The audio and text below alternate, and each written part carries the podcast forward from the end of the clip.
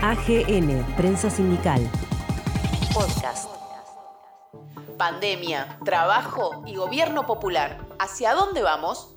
Dialogamos con el titular del Sindicato Encargados Apuntadores Marítimos y Afines de la República Argentina, Raúl Lizarraga. Raúl, estamos en un tiempo, no es novedad para nadie, complejo, donde la incertidumbre gana el marco general de apreciación y hasta de análisis. No obstante, los dirigentes sindicales tienen que seguir conduciendo su organización sindical y dando respuestas a sus afiliados. ¿Cómo se hace en este contexto para desarrollar nuevas estrategias o profundizar las que ya tiene cada una de las organizaciones sindicales precisamente para dar estas respuestas? Mira, ¿cómo te va primero? Un, gusto hablar con, ustedes siempre. Eh, eh, sí que es complejo, eh, todos estamos aprendiendo de esta nueva situación.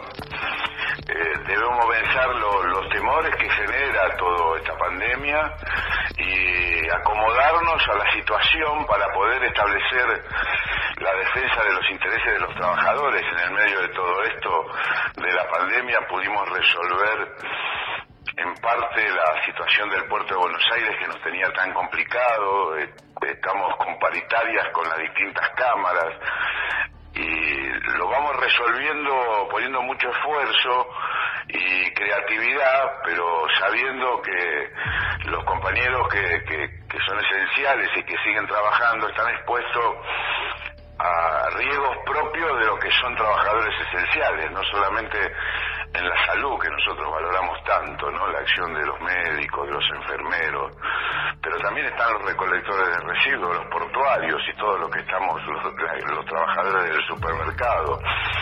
Así que este, primero es vencer la, fue vencer la, ansiedad que provocaba el, desconocer todo este tema de la pandemia. Y después nosotros estamos acostumbrados a discutir cara a cara, con cuartos intermedios, bueno, ahora es todo por Zoom, eh, los más veteranos tenemos que adaptarnos a la tecnología y bueno, lo, hacemos con cursos acelerados, ¿no? Eh, así que no, no es sencillo, si le damos este toda la voluntad y estamos todo el tiempo, yo, vivo con el teléfono en la mano, lo tengo incrustado en, en, la cara ya. Pero bueno, es este es lo que nos toca y es lo donde tenemos que estar, ¿no? Tenemos que estar ahí en la defensa de los trabajadores, las no terminan este, y los conflictos son permanentes, ¿no? Vos conocés bien cómo es el tema de la tercerización, eh, en el medio de esto estamos... Eh, porque, ¿qué pasa con los gobiernos neoliberales? Te dejan huella.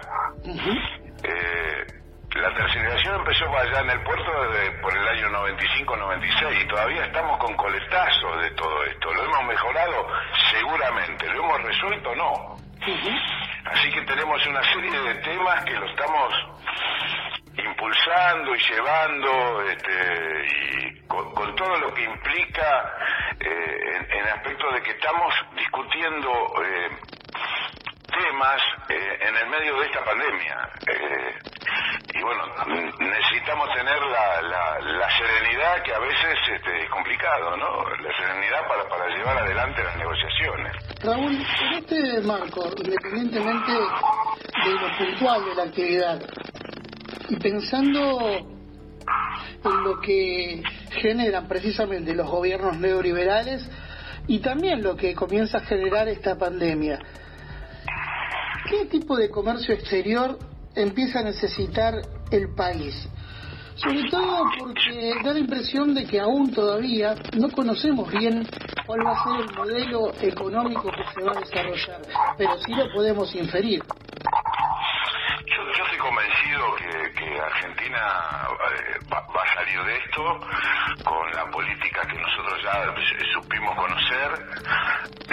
Eh, eh, cuando cuando salimos de cuando empezó Néstor allá por el 2013 se empezó a modificar un montón de cosas no cuando este, el consumo interno es fundamental el tema de las importaciones este, acá hay que darle prioridad al trabajo argentino entonces las industrias tienen que, renacer eh, y no es se puede hacer claro que se puede hacer, ya lo hicimos, o sea, no, ya no nos pueden contar en la historia eh, qué, qué es lo que lo vivimos. Entonces, cuando uno lo vive, sabe que hay cosas que no lo supimos siempre, ¿no? Lo que estuvimos en esto, pero lo pudimos vivir.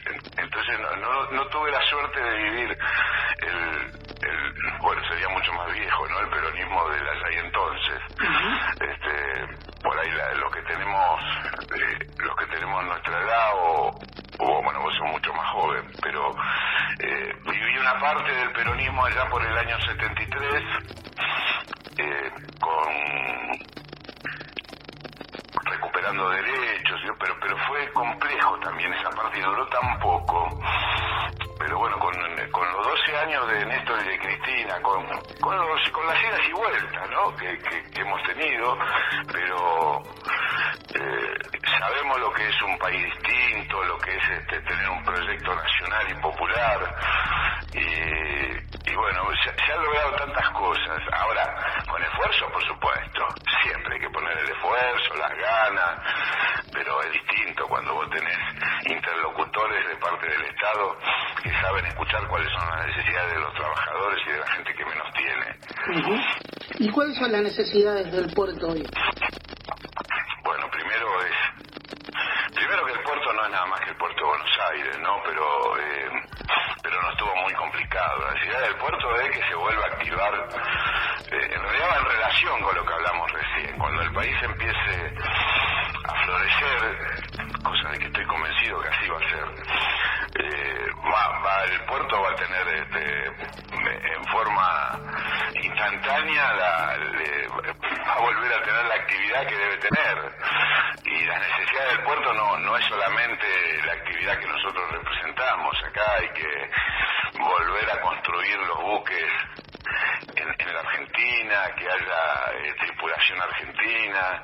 Eh, la mano de obra eh, la tenemos que recuperar. hace falta hace falta poner todo en pos, claro, en ese momento todo parece difícil, ¿no? Porque es una situación, como hablábamos antes, de, de que ninguno de nosotros vivió. Es, este, es más, hemos tenido que, que es tan fuerte pérdida de compañeros, nosotros eh, tuvimos la pérdida de dos compañeros, uno de capataces y uno de apuntadores, y, y es doloroso, es, es duro, es muy fuerte, ¿no? Cuando se deja no solamente parte de la salud, sino la vida lo que, y lo que queda para los familiares.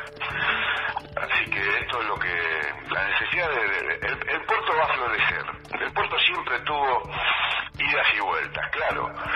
Lo que yo viví del 76 en adelante era una importación abierta donde eh, traían hasta, hasta los fósforos de afuera. Entonces, ¿cómo iban a florecer las misma política que empleó la de Martínez de Oz, la que impartió Menem, que lo he hablado varias veces con ustedes, y la de Macri. O sea, eh, eh, cambian los personajes, pero la política es la misma, siempre en desmedro de, la, y, y, la política, como el gremialismo, el conflicto de intereses en forma permanente. Entonces son modelos que uno no puede permitirse eh, dudar en esta en estas situaciones. Eh, hay que hay que comprometerse, pero fervientemente, con toda la fuerza que tenemos, el, que tiene el movimiento el movimiento obrero, con toda la fuerza. No hay espacio para para estas discusiones de poder, este, no no no hay espacio, no hay espacio eh, para eh, actitudes mezquinas. Yo valoro tanto lo que hacen los, los chicos que, que terminan de, de trabajar y van y, y se ponen al servicio de, de, de barrios que, que, no lo están pasando bien y, se, y hacen ollas. Esas cosas son valorables, ¿no? Y después tenemos los otros, los que los que por ahí este, eh, eh, creen que se tienen que salvar eh, ellos solos, ¿no? Pero bueno, eh, esta pandemia sa sale a la luz eh, todo lo todo lo bueno y todo lo malo que tenemos ¿no? ¿Crees a partir de este diagnóstico que la nueva normalidad va a contemplar un ser mejores o todavía cuesta y falta para eso, teniendo en cuenta que también hay sectores reaccionarios de la sociedad que utilizan esta situación crítica para avanzar sobre los derechos de los trabajadores. Yo digo que nunca tan expuesto, ¿no? Las, situaciones de, cómo es este, estar de un lado, estar de otro. Lo que estamos lo que estamos convencidos que no alcanza con, con que alguien en forma individual esté, esté mejor, lo que entendemos que siempre es una construcción colectiva, eh, estamos de un lado. Y los que están con el tema eh, individual, personal o de un sector privilegiado que siempre tuvo las la de ganar, están del otro. Y bueno, eh, ese es el conflicto de intereses que tenemos que, que encarar con mucha fuerza. Eh, yo estoy seguro que ni bien termine esto, porque ahora lo que tenemos que tener es una conciencia más allá de las broncas que nos dan cuando salen a cacerolear en contra de los de los políticos que realmente están llevando un trabajo encomiable este, con, lo difícil que es gobernar ahora.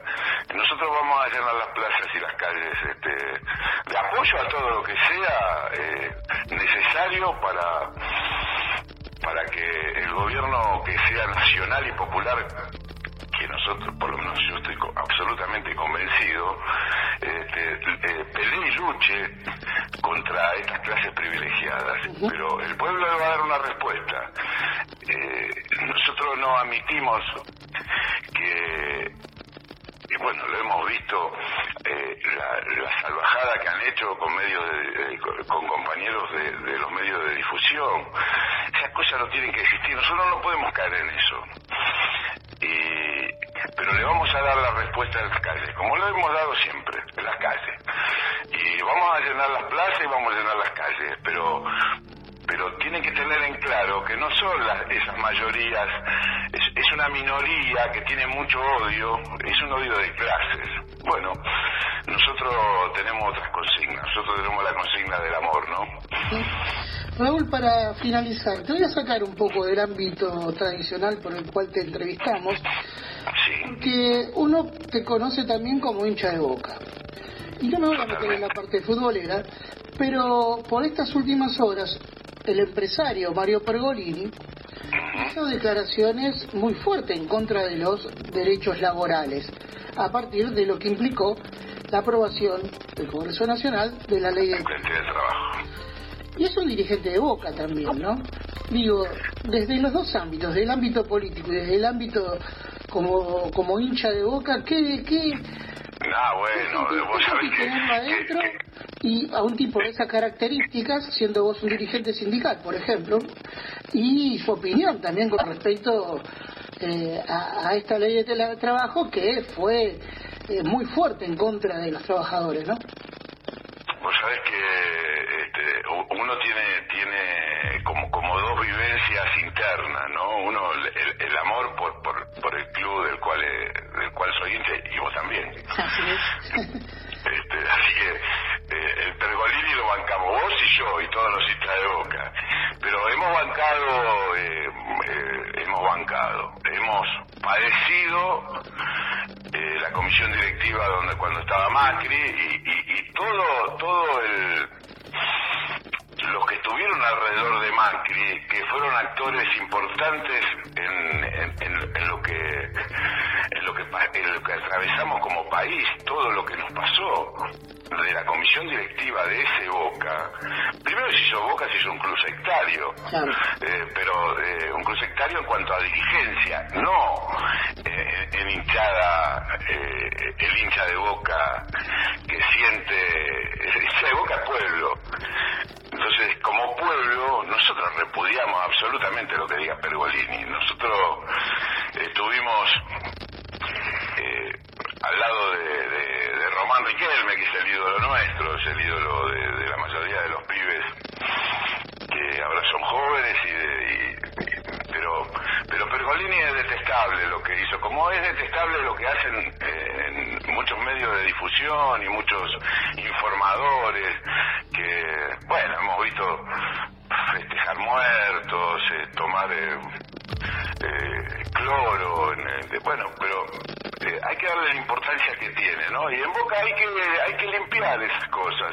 Vos fíjate que en Boca, para poder ser dirigente, yo soy vitalicio de Boca hace muchos años, pero para poder ser dirigente tenés que responder con, eh, con un patrimonio. Y digo, pues yo si tuviera intención de ser dirigente no puedo porque no tengo el patrimonio que hace falta para ser dirigente de Boca. Hasta en eso fueron sectarios, sea que solamente los ricos podían acceder a una comisión directiva. Y Pergolini va a tener su merecido. Eh, mientras tanto, eh, para mí es detestable. Yo no, no mezclo la cosa acá, no que todos los, eh, eh todos los hinchas de Boca son mis hermanos. No, mis hermanos son mis hermanos de clase. Y Pergolini no es hermano de clase mía. Raúl, te agradecemos, como siempre, estos minutos compartidos y esta charla brindada para Puerto Base. Gracias. ¿Me dejas esto de decir a todos los compañeros del Puerto de Buenos Aires, de Exolgan y de todas las seccionales y delegaciones que yo me siento orgulloso de ser el secretario general de ellos participar en la, en la federación con, con otros trabajadores portuarios y marítimos que estamos poniendo el pecho como lo ponen muchos, este, como dije antes, ¿no? muchos trabajadores que son esenciales para que el país pueda seguir funcionando. Estoy muy orgulloso de, de, de mis compañeros. Te mando un abrazo. Abrazo grande, Raúl, gracias. AGN, Prensa Sindical. Podcast.